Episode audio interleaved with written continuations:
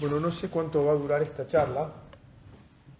Yo quiero referirme a un tema eh, que tiene una enorme actualidad eh,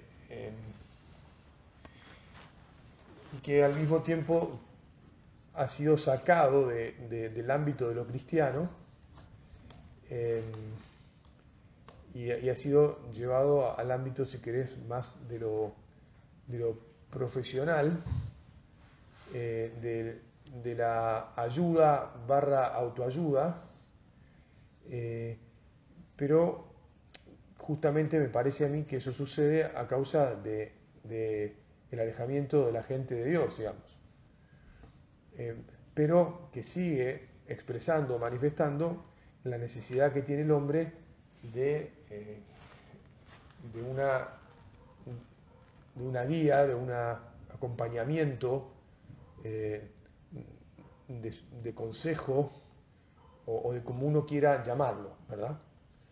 O sea, ustedes saben que está muy de moda el coaching, el coaching ontológico, eh, el acudir al chamán, eh, el, counseling, o sea, toda la búsqueda de, ayudas para vivir en este mundo que nos eh, tiren coordenadas para ver cómo hacemos para avanzar, para resolver nuestra existencia tiene mucho que ver con lo que hemos hablado en el retiro del tema de el hombre no puede estar solo porque no fue creado para la soledad. Y justamente la consecuencia del pecado, como hemos dicho también, es la soledad. Muy bien. Ahora, el problema es que cuando la gente, me parece a mí, ¿no?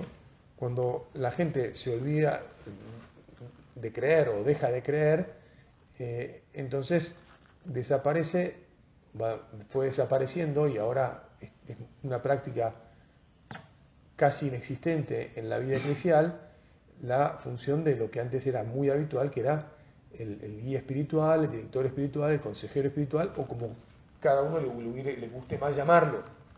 Pero ya no existe. Este, incluso no, se forma a los sacerdotes en, esta, en esto.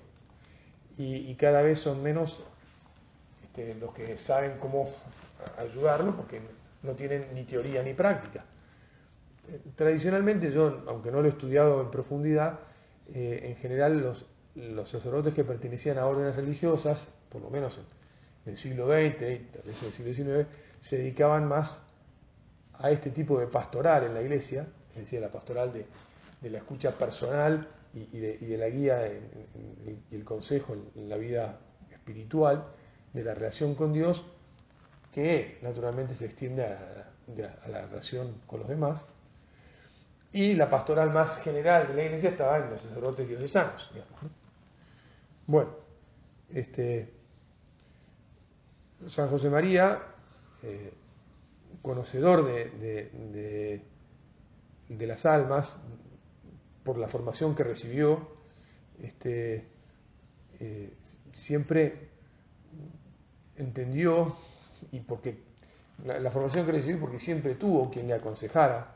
Primero tuvo a su padre, ¿eh? este, que, lo ayudó y con quien se supo abrir de adolescente para plantearle las inquietudes que tenía en el corazón respecto de, la fe y de, de lo que Dios le podía pedir.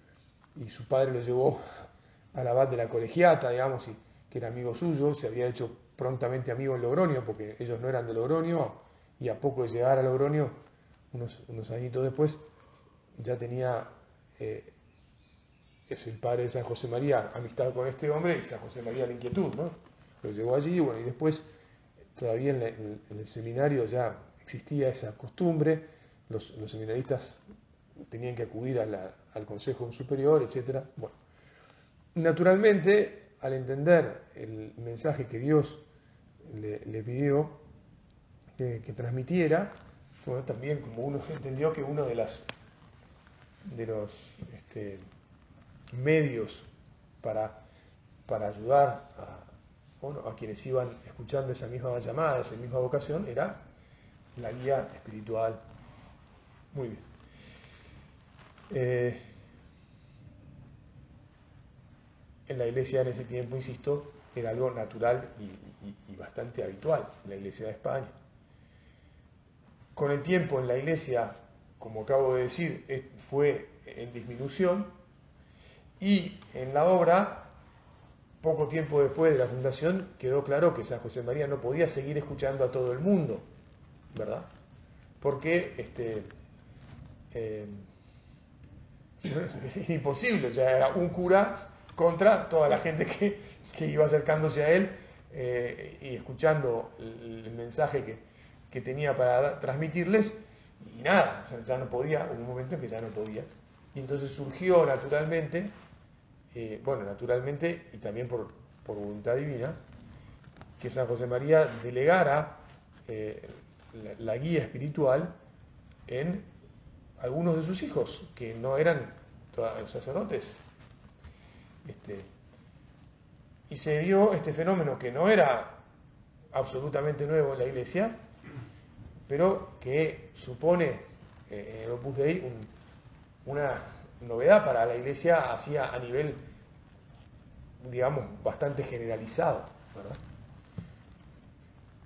Y mm, también, de, o sea, entonces en el Opus Dei, ¿qué sucede? Que hay laicos que este, se ocupan de atender eh, en, la labor de, escuchar y, sugerir consejos, de dar consejos, de guiar a sus hermanos y, y a otros en lo que San José María nos enseñó que es el apostolado de la amistad y la confidencia.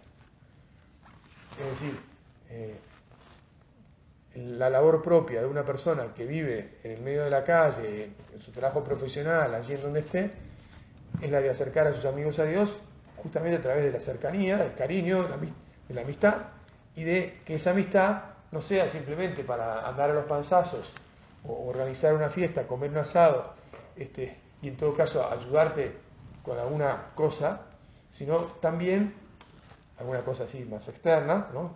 un préstamo, o, ir a la cancha juntos, o llevar a los hijos al colegio, o esas cosas, sino también la confidencia, es decir, eh, la amistad que, en la que se da un, diálogo de las cosas importantes, la amistad más profunda, e incluso la amistad en la que uno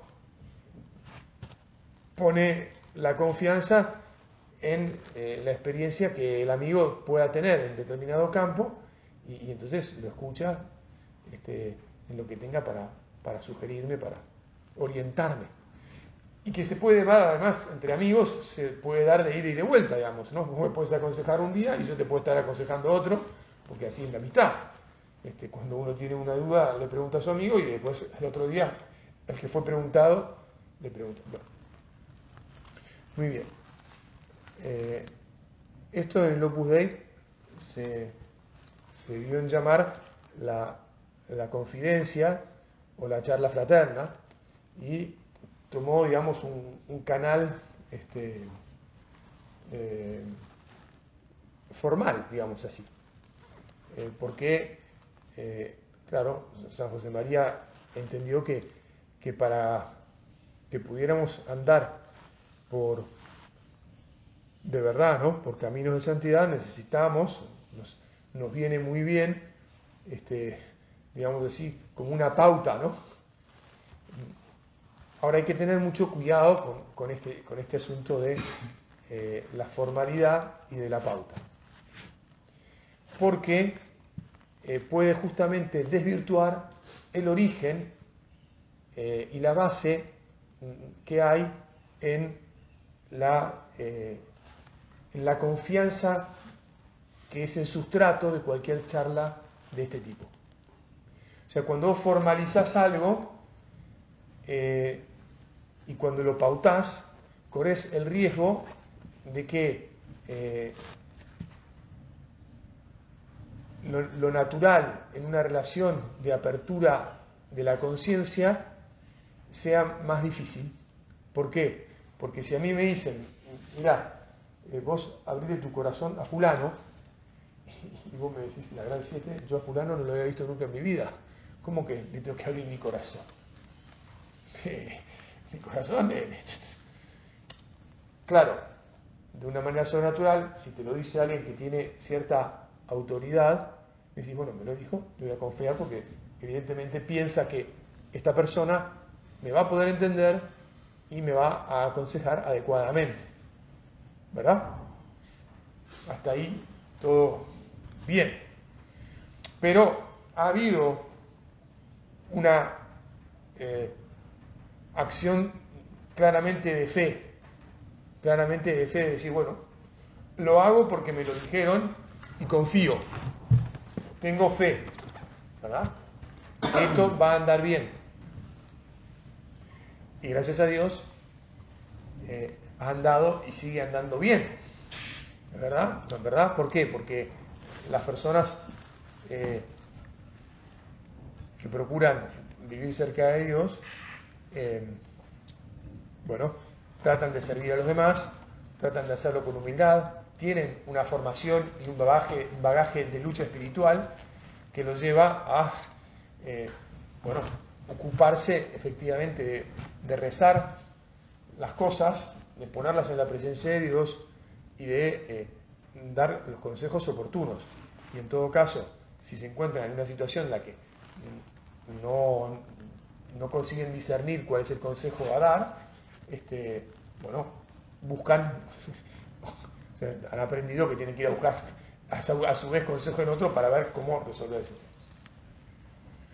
Ahora, y esto es lo que eh, en, la, obra se llama la, la, confidencia, la charla fraterna, como dijimos, y que insisto, da sus frutos y, los, sigue, los ha dado y los sigue dando, porque la gente se siente acompañada, este, sostenida, ayudada, no solo por esa labor de consejo, sino también por la labor de oración, porque quien, quien te escucha también asume la responsabilidad de, rezar por vos, de seguirte, etc.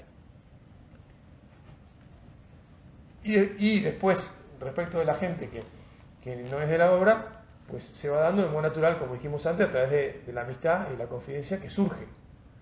Cuando surge, bien. Y la persona se entiende y uno le explica, y dice, sí, bueno, sí. Y en general suele, eh, bueno, insisto, suceder con el amigo, que el que te, el que te invita, el que, que alguna vez te, te, se abrió con vos y te planteó un tema y vos te sentiste cómodo y, entonces le abriste tu corazón y, él te abrió el suyo, porque otra cosa muy importante eh, es que en esto tiene que haber confianza y la confianza se genera con la apertura mutua. ¿eh? Bueno, decía, y vuelvo, la formalización y el poner las cosas dentro de una pauta tiene la dificultad de que eh, se pueda meter algunos vicios y se puedan meter algunas eh, dificultades en, esa eh, relación y en esa ayuda que uno busca. De hecho, ha, sucedido también, hay todo hay que decirlo, y entonces, este, eh, ¿cuáles pueden ser algunas de esas dificultades con las que uno se puede encontrar? Y la, primera es, y, la que yo más quería, transmitirles, porque todo esto supone que yo les digo, miren, es bueno que ustedes busquen a alguien que los aconseje y que los anime, que los sostenga y que les diga, che, vamos, ¿no? Eh, pero más que les diga a él, que uno vaya a decirle, che, decime por favor, eh, animame, eh, porque yo naturalmente voy a cansarme y voy a aflojar el tranco voy a distraerme y voy a cambiar de, camino. Voy eh, a enfermarme y, entonces no voy a querer ya seguir moviéndome porque voy a estar mal. Entonces voy a necesitar a alguien que cuando estoy cansado me, me ayude a descansar por un lado y a seguir caminando por otro, que cuando esté enfermo me ayude a sanar, que cuando esté distraído me ayude a enfocarme, lo voy a necesitar. Entonces, por favor, te pido, te busco, te necesito. Podemos arreglar, ¿te parece una frecuencia? Te puedo, o sea, te, quiero que me, sos mi amigo, quiero que me, me sostengas en este en esta lucha, en este afán de ser santo, de encontrarme con Dios. Este, bueno, dicho esto, que es así, este, es muy importante que esa relación tenga siempre una, esté basada en una profunda confianza. Y esto es lo que yo quería este, ahora eh, hablarles, la confianza. El, que, el que, guía es, es, padre, el que guía es eh, amigo, el que guía es médico, como acabamos de decir, ¿no? ayuda a curar. el que guía tiene una, este, serie de condiciones. Este, pero la, confianza eh, está en, la base de la relación, porque el que es guiado lo que hace es abrir su corazón. Y si no abre su corazón, el o sea, si uno cuando va al médico no le cuenta lo que le está pasando, sino que le cuenta otra cosa, porque, porque dice, no, no, vaya a ser que, que, el médico sepa realmente lo que me pasa y, me juzgue mal, digamos, por ejemplo. Entonces, si me duele, eh, San José María solía decir esto también, ¿no? O sea, si me duele la pierna y voy al médico y le digo que me duele el brazo, este, pues estamos todos locos, ¿no? Y claro, pero, puede suceder que uno vaya al médico, le duele la pierna y le diga que le duele el brazo, y puede suceder, podría suceder. Si uno no tiene confianza de que el médico lo, va a juzgar bien, eh, y, lo, va a, porque pueden ser, hay cosas que, esto es muy, es muy mecánico, ¿no? El brazo o la pierna son cuestiones traumatológicas mecánicas, pero cuando se trata de cuestiones más íntimas, donde, donde uno tal vez pueda sentir cierta vergüenza frente a determinado problema, porque le da pudor, o este, X, entonces la, relación de confianza es clave. Es decir, el corazón, las cosas que tienen el corazón, la conciencia, tienen una riqueza y por lo tanto también una complejidad mayor. ¿Me explico? Y, no es lo mismo que este, algo mecánico y punto. Ustedes, por la edad que tienen, la mayoría se acordará de lo que era un camión Bedford. ¿eh? Un camión Bedford, un camión que, se usó en la, época de la Guerra Mundial. ¿eh? este, una, cosa dura, simple, bestial, pero capaz de transportar este, grandes cantidades de peso y de traccionar ¿no? a bajas velocidades, pero un montón de cosas, y de ser arreglada a, martillazos y golpes con, piezas muy toscas por un engranaje, engranaje mecánicos muy básicos. Yo he visto en el año, los años que estuve en Nigeria, entre el 2009 y el 2013, camiones Bedford que seguían funcionando y transportando troncos de, casi, de un metro de, diámetro encima y que iban a, a 5 o 10 kilómetros por hora. Que Dios decía cómo siguen funcionando estas cosas, pero seguían funcionando y cómo las arreglaban, y bueno, así a lo bruto, porque con mucha brutalidad, era una cuestión toda bruta. Eso es algo completamente ajeno a lo que es una conciencia.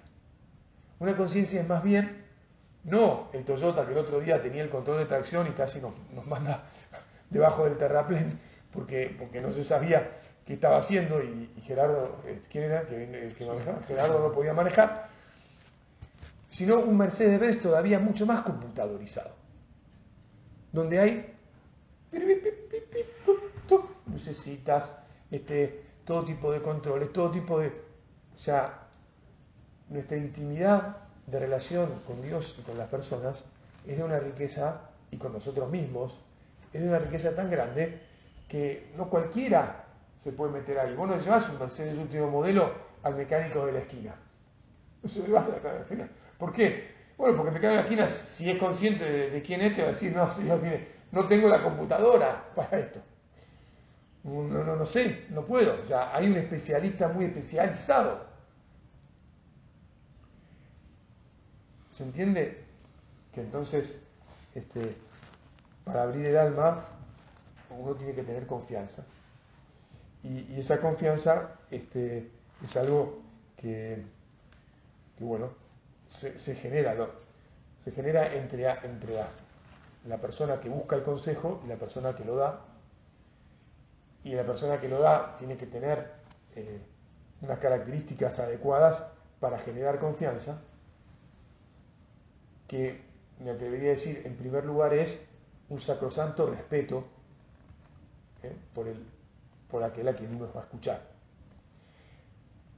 Hay un libro que se llama Para llegar a puerto, que, es un excelente, me parece a mí, compendio de, lo que puede ser la dirección espiritual, o la guía espiritual, o el, trabajo, de consejo, trabajo de consejo espiritual. Las primeras ediciones no, no, no, no tienen tres páginas al final que, eh, que sí la tienen las, las ediciones subsiguientes, eh, no me acuerdo a partir de cuál, eh, y que dice a modo de conclusión. Entonces ahora eh, te voy a simplemente para llegar a puerto. Francisco, Francisco Fernández Carvajal. Mismo que hizo la conclusión, la, de hablar con Dios. Sí. Entonces, dice, al final aparecen estas tres páginas que ahora yo voy a, leer y, comentar brevemente y con esto vamos a terminar. Eh, He pedido a un buen amigo sacerdote con experiencia en la atención espiritual que me pusiera por escrito el contenido de una conversación sobre este libro. Pienso que estas líneas sirven como colofón, pues ayudan a enmarcar esta labor de orientación espiritual personal. Quien está llamado a facilitar ayuda espiritual se encuentra con un gran reto. O sea, y yo pienso que todos Insisto, todos estamos llamados a facilitar ayuda espiritual. El padre con los hijos, un padre cristiano, no solo es padre en todos los aspectos de la vida, sino también en el aspecto espiritual. Y entonces también tiene que entender al menos un poco, por lo menos un poco, de esto, ¿no? Ha de prestar un servicio particularmente delicado, ya que el único protagonismo que cabe en este negocio, entre comillas, es el de Dios y el de quien pide orientación. Dije peligros de la formalización y, el hacer la dirección espiritual de un modo pautado, el peligro está en que a quien le dicen, che, aunque sea una buena persona, estamos hablando, obviamente estamos hablando de gente buena, de gente que quiere servir, de gente que, pero todo se puede, aunque, aunque sea sutilmente, se puede desviar. Y vos te dicen, che, ¿vos te animarías a, empezar a escuchar a algunas personas? Sí, sí, yo me animaría, este, puede decir uno. Y de repente puede decir, wow, che, a ver, yo te voy a decir una cosa, le voy a contar una, cosa que me pasó a mí, personalmente. Me fui a vivir a Rosario con 20 años. Ah, es verdad que desde los 10 conocía el Opus Dei, me había introducido el espíritu del Opus Dei, y a los 17 pedí la misión del Opus Dei, pero a los 20 años de repente me dijeron, mira, vas a atender espiritualmente a, y me dieron cinco personas que eran más grandes que yo. Y yo dije, cri, cri, así, sic, cri, cri, ¿no? Bueno, o sea, acá mejor que rece más, mejor que, que tenga cuidado, porque esta gente tengo que ayudarla en, su vida espiritual, en su vida de relación con Dios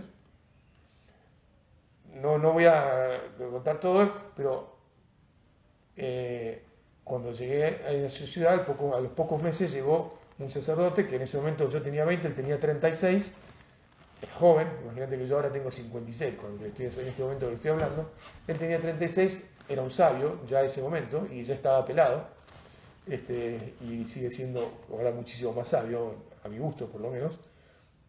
Y entonces yo iba naturalmente a pedirle consejo, cuando tenía dudas en esta labor que me habían dado, este, le preguntaba qué podría aconsejar en una situación así, así, así, etcétera, etcétera. Y, él me fue, me siguió formando. Yo tenía formación, pero me siguió formando, me siguió ayudando, fui aprendiendo, fui profundizando, etcétera, etcétera. Bueno, lo curioso fue que tres años más tarde, este, yo era el director de, ese centro, este, y eh, cambiamos las tornas y él empezó a abrir su alma conmigo. Y yo empecé a ayudarlo a tener que escuchar su intimidad espiritual y de sus luchas y de sus... Eh, y yo le estaba dando consejos y yo me acuerdo que me sentía ridículo, absolutamente ridículo